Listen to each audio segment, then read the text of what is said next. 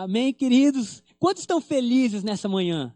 Quantos estão felizes por pertencer a um Deus de amor? Quantos estão felizes por serem chamados por Deus para transformar realidades? Queridos, o tema da nossa eh, mensagem de hoje, ele é muito lindo e eu quero que você abra o seu coração o máximo que você puder para você captar com toda a força, com toda a simplicidade, sabe, com todo o seu coração aquilo que vai ser ministrado. O tema da nossa mensagem de hoje é marcados pelo amor.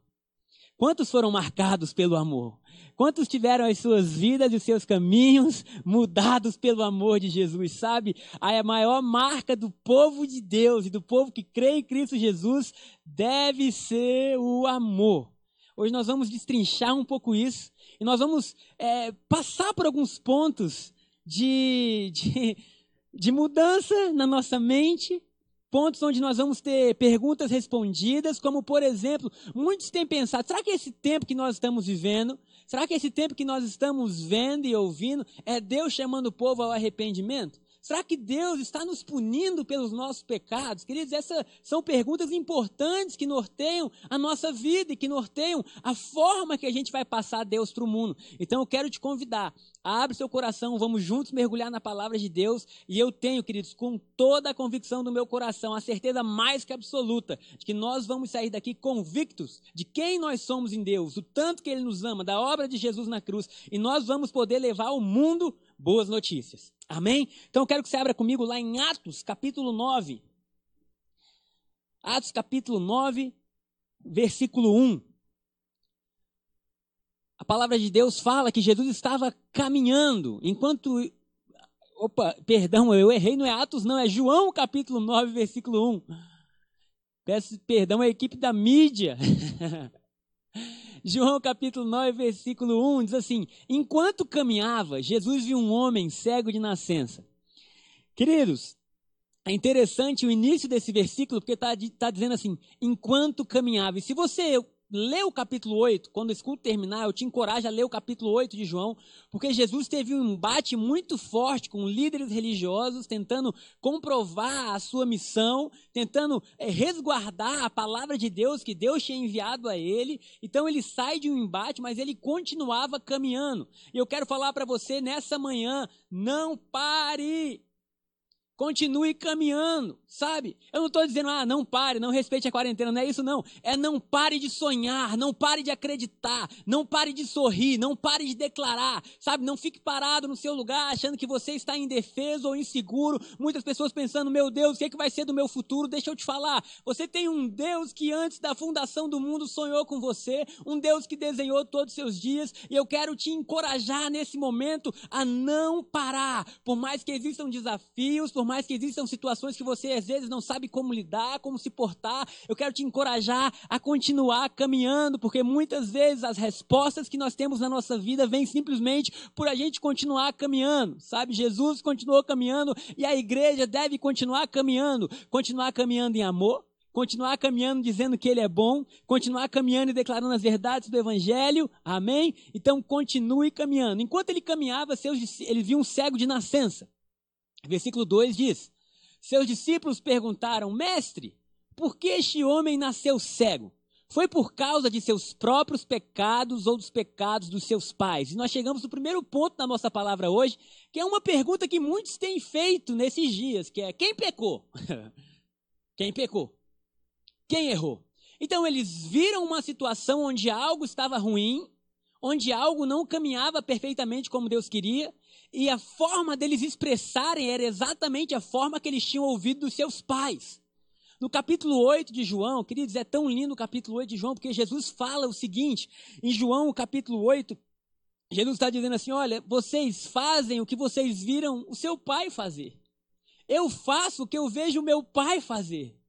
Aleluia. Sabe, o evangelho é nós trocarmos aquilo que nós vemos e ouvimos antes por aquilo que nós vemos e ouvimos de Jesus agora. Ele estava dizendo: eu não tenho como eu, eu, combater com vocês, porque vocês são a expressão da lei, vocês são a expressão de tudo aquilo que vocês tinham e ouviram, e agora vocês estão colocando isso para fora. Por quê? Porque eles combatiam Jesus na sua bondade. Eles não acreditavam que podia ser tão bom assim. Mas Jesus ele fala: Eu tenho um outro pai, e eu aprendi a viver olhando esse pai.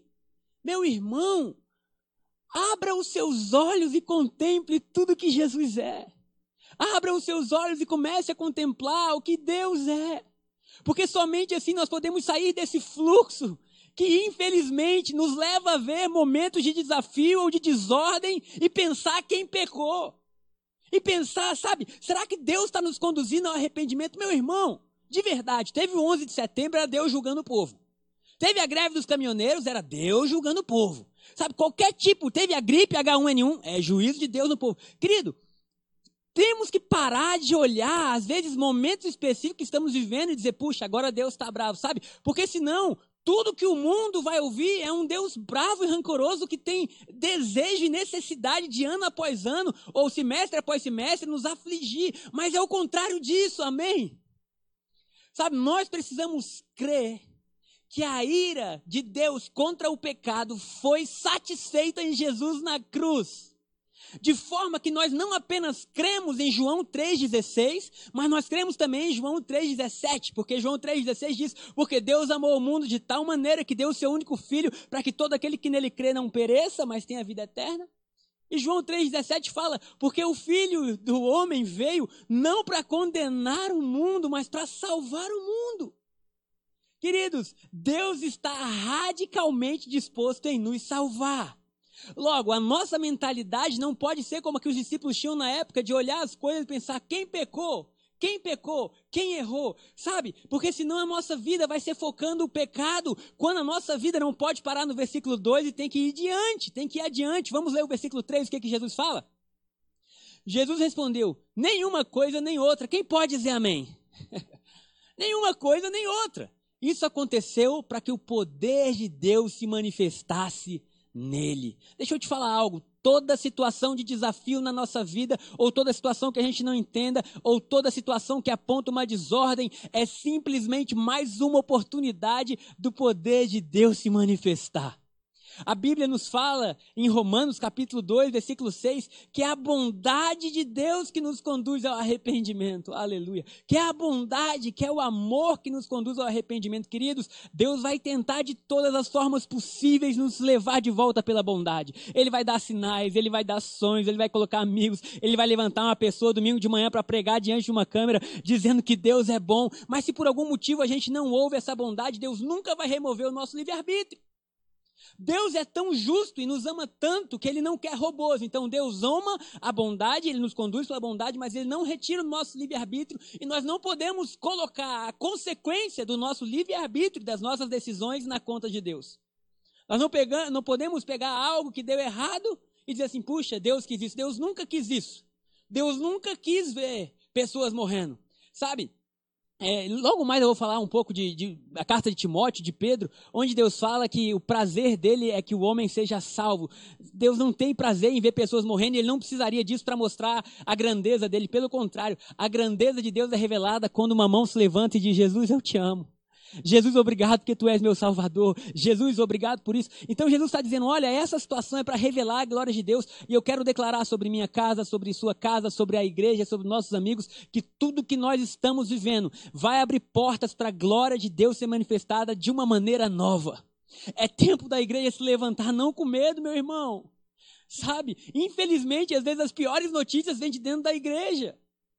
Porque se Deus é a nossa única esperança e a gente aponta um Deus que está contra a gente, desiste de tudo. Mas a gente tem que se levantar dizendo: Ei, mundo, pode olhar para a gente, porque nós vamos ser mais generosos do que nunca, nós vamos amar mais do que nunca, nós vamos abraçar as pessoas mais do que nunca, nós vamos ser a maior voz do mundo, dizendo: Nós temos um bom pai, um pai que se importa conosco, um pai que nos ama. Ah, Jesus, eu até me emociono. Vamos continuar o texto. Versículo 4 diz assim: Devemos cumprir logo as tarefas que nos foram dadas por aquele que me enviou. A noite se aproxima quando ninguém pode trabalhar. Verso 5. Mas enquanto estou aqui no mundo, eu sou a luz do mundo. É isso que Jesus é, meu irmão. Verso 6. Depois de dizer isso, Jesus cuspiu no chão, misturou a terra com saliva e aplicou-a nos olhos do cego. Verso seguinte. Em seguida disse: Vá lavar-se no tanque de Siloé, que significa enviado. O homem foi, lavou-se e voltou enxergando. Meu irmão, minha irmã, Que coisa linda! Jesus está dizendo: nós precisamos continuar realizando as obras que Deus mandou a gente fazer. E o interessante é que no capítulo 8 de João, estavam questionando Jesus porque ele tinha dito que ele era. Ele disse: Eu sou. E para todo o povo judeu, essa palavra eu sou era que eu sou Deus.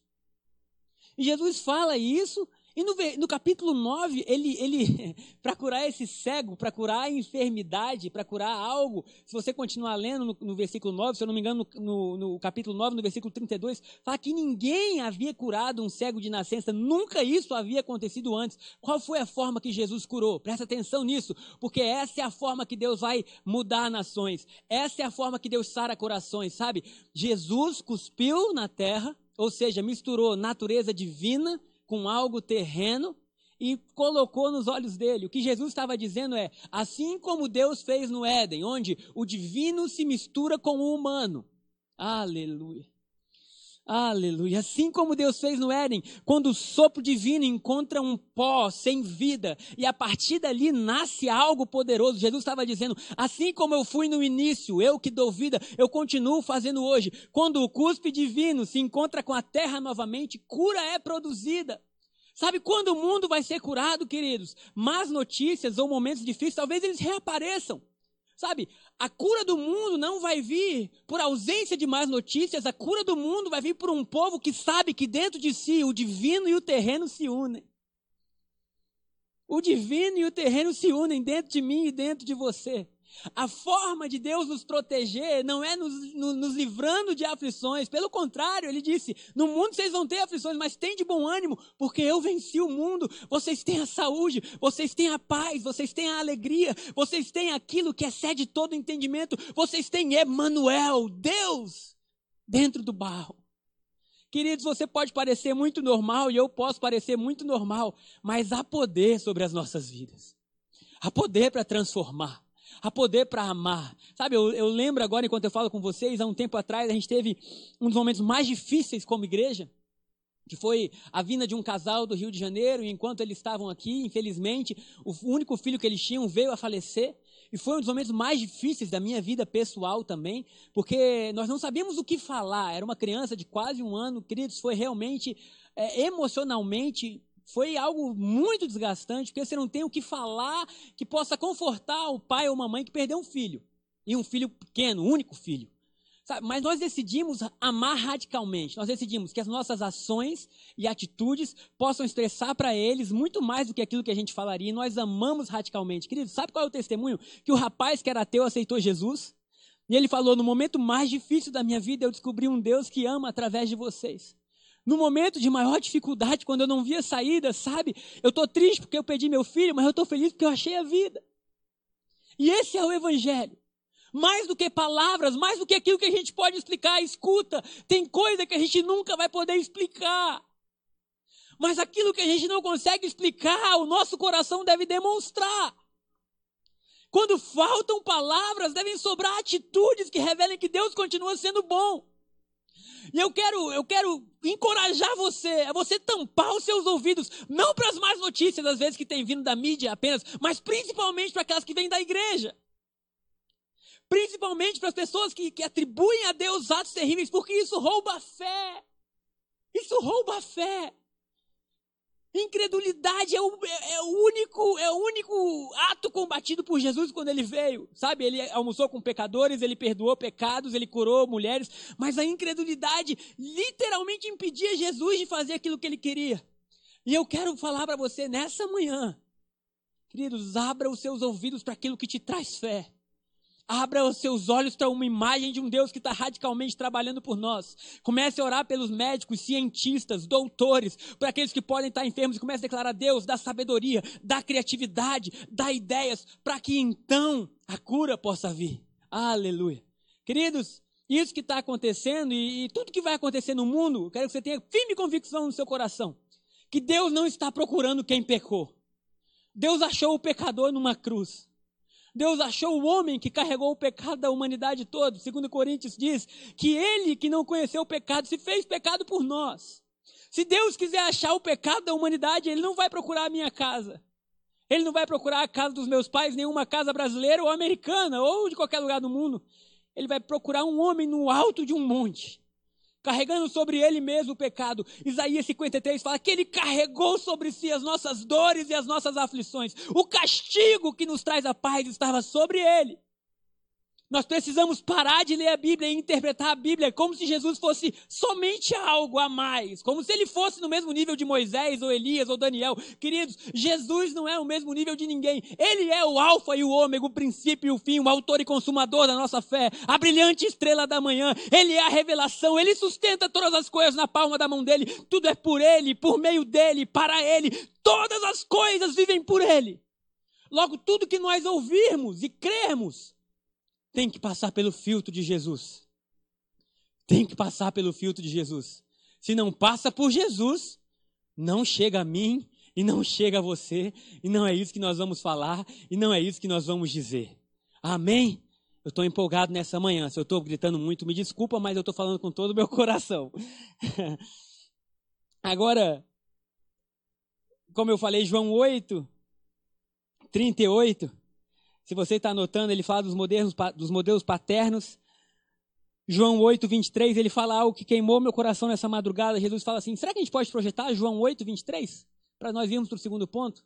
Ele fala assim: Jesus prosseguiu: Vocês são aqui de baixo, eu sou lá de cima. Vocês pertencem a este mundo, eu não.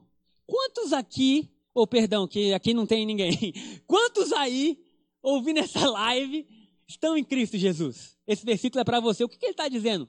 Vocês são aqui de baixo, mas eu sou lá de cima. Vocês pertencem a este mundo, eu não. Eu tenho uma boa notícia para você. Você não pertence a este mundo. Jesus estava dizendo: Eu não sou desse mundo, os meus recursos não são desse mundo. O que eu vejo não é desse mundo. Eu posso ver um cego de nascença que nunca foi curado e ter a certeza absoluta que a cura para ele, porque porque do mundo que eu venho não existe enfermidade, não existe dor e a nossa, vamos botar assim, é, o nosso chamado é para se tornar mais consciente dos lugares celestiais que nós estamos assentados do que das coisas que nós vemos aqui embaixo. E eu quero te dizer, você não é desse mundo como eu não sou, e se aqui estamos é para revelar o que é de lá aqui. Amém? Vamos para o ponto 2 então, meu povo. Antes disso, eu vou ler um último, um último versículo para você ter base para aquilo que a gente crê e está pregando. Hebreus capítulo 10, versículo 17. Hebreus capítulo 10, versículo 17 diz assim: E acrescenta, pode ser do versículo 16, que vai trazer a nova aliança. Esta, presta atenção, queridos, porque você vive uma nova aliança. Esta é a nova aliança que eu farei com o meu povo, depois daqueles dias, diz o Senhor. Porei minhas leis em seu coração e as escreverei em sua mente. Anota, sublinha, guarda, tira print da tela, enfim, o próximo versículo. E acrescenta: e nunca mais. Quando, gente? Nunca mais me lembrarei de seus pecados e de seus atos de desobediência. Deus estava dizendo que na nova aliança ele nunca mais lembraria dos nossos pecados e iniquidades. Verso 18. Onde os pecados foram perdoados, já não há necessidade de oferecer mais sacrifícios. Quem pode dizer amém? Querido, se os seus pecados foram perdoados, já não há mais necessidade de sacrifício. Porque o que muitos pensam é que a humanidade tem uma dívida com Deus e cada praga que vem, a dívida vai sendo quitada, né? Não, passamos de tal turbulência, agora Deus está mais calmo. Queridos, eu vou falar, a gente nunca serviria como sacrifício, porque o sacrifício tinha que ser perfeito. Então só Jesus podia ser. E ele está dizendo: não vou mais lembrar, porque onde os pecados foram perdoados, já não há necessidade de oferecer sacrifícios. O sacrifício de Jesus é suficiente, é completo, é perfeito e vale sobre a minha casa, sobre a sua casa. A proteção, a provisão, a perdão, e Deus está a nosso favor e não contra a gente. Amém? Então vamos para o ponto 2, que é o seguinte: a revelação é progressiva. Você puder repetir aí assistindo, a revelação é progressiva. O que, é a revelação progressiva? É que o nível que nós estamos hoje é abaixo do nível que nós vamos estar amanhã, que nós estamos crescendo em revelação, em conhecimento da graça de Deus. Abre lá comigo em Ageu capítulo 2, versículo 9. Onde diz o seguinte: que a glória da segunda casa, ou a glória deste novo templo, como está aparecendo aí para você, será maior que a glória do primeiro, diz o Senhor dos Exércitos.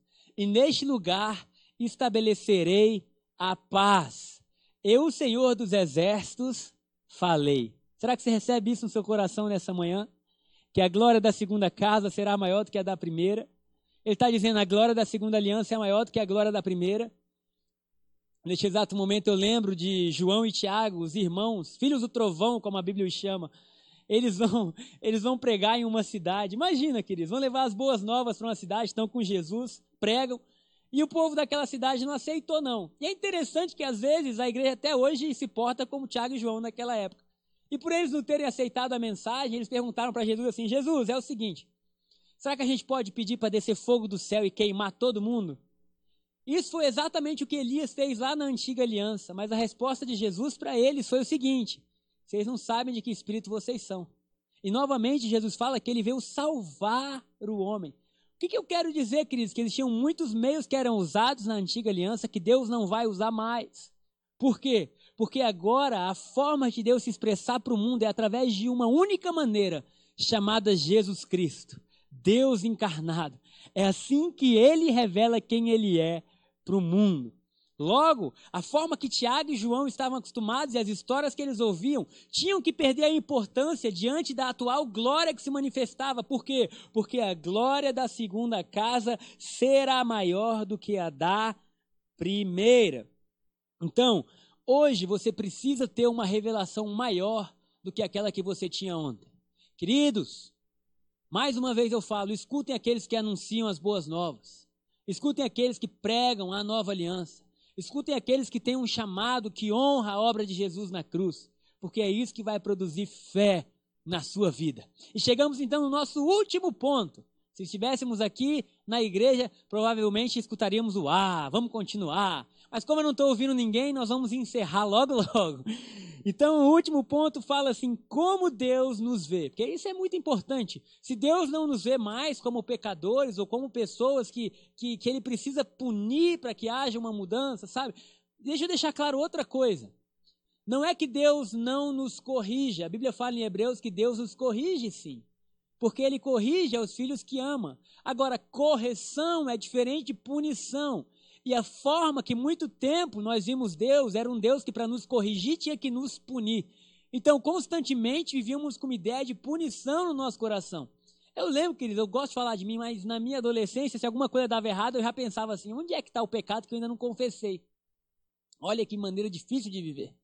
Onde estão tá as coisas ainda que eu não sei? E muitos ainda vivem com isso.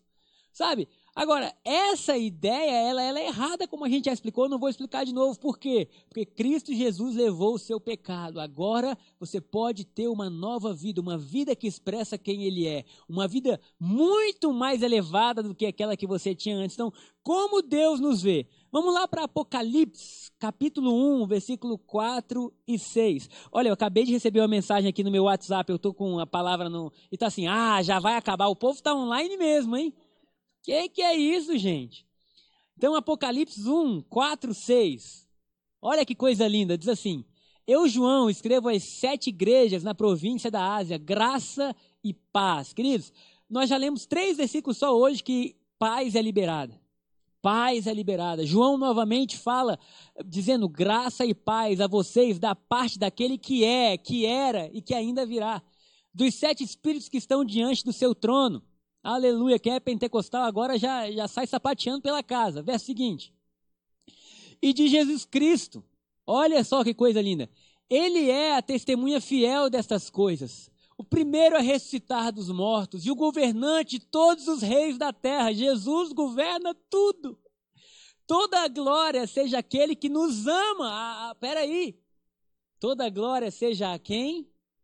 Aquele que nos ama. Aleluia. E nos libertou de nossos pecados por meio do seu sangue. Qual é o sentimento que Deus tem sobre a sua vida hoje? Amor. Toda glória seja aquele que nos ama. Assim como você eu tenho certeza absoluta, está tentando proteger todos os seus familiares. Se você tem alguém idoso na sua família durante esse período, você está resguardando essa pessoa. E por que, que você está fazendo isso? Porque você ama. Presta bem atenção. O amor jamais exporia essa pessoa a uma situação de risco. Porque o amor, ao invés de expor, protege. Então, se Deus nos ama, Ele não quer nos expor a essas situações. Pelo contrário, Ele está nos protegendo. E nos libertou de nossos pecados por meio do seu sangue. Verso seguinte. Ele fez de nós um reino de sacerdotes para Deus, seu Pai. A minha versão fala: Ele fez de nós reis e sacerdotes para Ele. A Ele, a Jesus, seja a glória e o poder para todo sempre. Amém. Querido, o versículo 5 fala que ele nos ama e que ele perdoa os nossos pecados. Isso já seria maravilhoso. Porque nós teríamos o amor de um Deus que é incondicional, e pelos nossos pecados terem sido perdoados, a gente volta a uma posição de justiça onde tudo funciona. Não tem como falar sobre isso hoje, mas é essa posição que você tem. Agora, olha o que fala o versículo 6. Porque não só ele quita o nosso passado, como ele nos dá uma nova vida quando recebe. E ele fala: Ele fez de nós um reino de sacerdotes para Deus. Ele fez de nós reis e sacerdotes. E eu quero falar, meu irmão, para finalizar esse domingo pela manhã, que você é muito mais daquilo que você imaginava que era. Além de você ser amado e perdoado, você foi feito rei e sacerdote. Agora, coisa interessante, que os reis reinam sentados. Eles decretam e o poder de um rei está na sua palavra. Hoje, nessa manhã, nós vamos declarar mais uma vez, pelo poder que Deus nos deu, pela autoridade que Ele nos deu. Nós vamos declarar que esse vírus morra, que ele saia do nosso caminho, nós vamos declarar paz, justiça e alegria, porque é isso que um rei faz. Mas e o sacerdote? O que, que o sacerdote faz, queridos? O sacerdote era aquele que mostrava ao povo quem era Deus. Então, o sumo sacerdote era o intermediador e o resto dos sacerdotes mostravam a vida como era. Então, nosso sumo sacerdote é Jesus. E os sacerdotes, eles tinham que oferecer duas coisas enquanto trabalhavam. Que eles tinham que estar cheios do sangue, para estarem purificados, e glória a Deus pelo sangue de Jesus. Mas eles também tinham que oferecer fogo diariamente.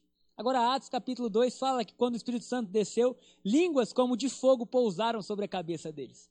Então, meu irmão, para a gente finalizar, eu quero falar aqui sobre a sua vida. Há um sangue exatamente agora, por mais que você não veja. Um sangue que te purifica, justifica, capacita, mas também é um fogo um fogo que te dá ousadia. Um fogo que te capacita a viver o que você jamais vivia. Sabe?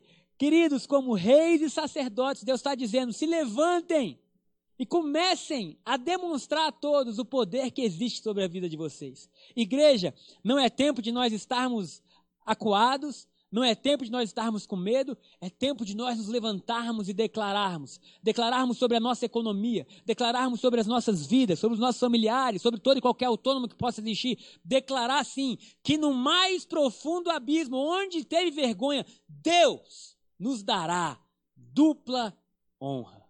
Amém? Será que você continuou abençoado nessa manhã? Será que essa palavra alcançou, encheu o seu coração? Porque eu estou aqui em chamas e para finalizar este momento, o louvor vai subir novamente, eu vou sair aqui do lugar deles. Eu quero que você vá e que você prepare a Santa Ceia aí na sua casa. A Santa Ceia, que é justamente Jesus falando sobre um novo tempo que seria inaugurado, essa nova aliança. Está escrito em Lucas 22, 20. Quando nós pegarmos a Santa Ceia, enquanto tudo está sendo preparado, vamos abrir Lucas 22, 20. Lucas capítulo 22, versículo 20, diz assim: depois da ceia, Jesus tomou o cálice de vinho e disse: Este é o cálice da nova aliança, confirmada com o meu sangue, que é derramado como sacrifício por vocês. O cálice e o pão que nós seguramos, o cálice e o pão que você vai comer agora, que sua família vai comer agora, se você também não tiver isso em casa, puxa, pastor, sei lá, eu, eu tô com, eu tô sem esses elementos aqui em casa, queridos. O mais importante se você tem os elementos, faça, porque é um símbolo. Mas se você não tem, o mais importante é você ter essa consciência. Essa consciência de que um sangue foi derramado por você, de que a carne de Jesus foi partida para que você tivesse vida. Amém? Então, o louvor está aqui preparando. Eu vou orar por nós nessa hora, orar pelo Brasil, e nós vamos cear logo depois. Amém? Senhor Jesus, muito obrigado, porque se nós quiséssemos saber quem pecou, a gente tinha que voltar lá em Adão no paraíso. Porque tudo veio desse erro. Um erro que foi deixado para todos nós, e depois disso todos nós erramos. Mas nós queremos saber a solução do erro e do pecado, temos que olhar para o alto de um monte, do alto do Gólgota, e ver Jesus em uma cruz. Obrigado que o nosso Pai agora não está nos punindo por nada e nem nos chamando, sabe, é, de forma dramática ao arrependimento. É claro que Deus quer que a gente se arrependa. É claro que Deus quer que o homem se encontre com Ele. É claro que Deus quer que a gente abra mão da vida que nos destruía. Mas não é dessa forma. Obrigado pela tua bondade. Obrigado pelo sangue. Obrigado pelo, pela sua carne. Obrigado pela Santa Ceia que nos mostra que um futuro está preparado para a gente. Jesus, como igreja, reis e sacerdotes, nos colocamos de pé nessa manhã e declaramos sobre cientistas criatividade, sobre toda essa equipe mundial reunida tentando descobrir vacinas, curas, o antídoto. Nós dizemos que através do seu sangue, Jesus, há poder para mudar as situações. Pai, oramos por cada casa, por cada brasileiro, pela economia e declaramos ideias, criatividade, que o teu reino venha, que o teu espírito continue fluindo dentro de nós e que a glória da segunda casa possa ser vivida por nós como muito maior do que a da primeira. Assim nós oramos no nome de Jesus. Amém e amém.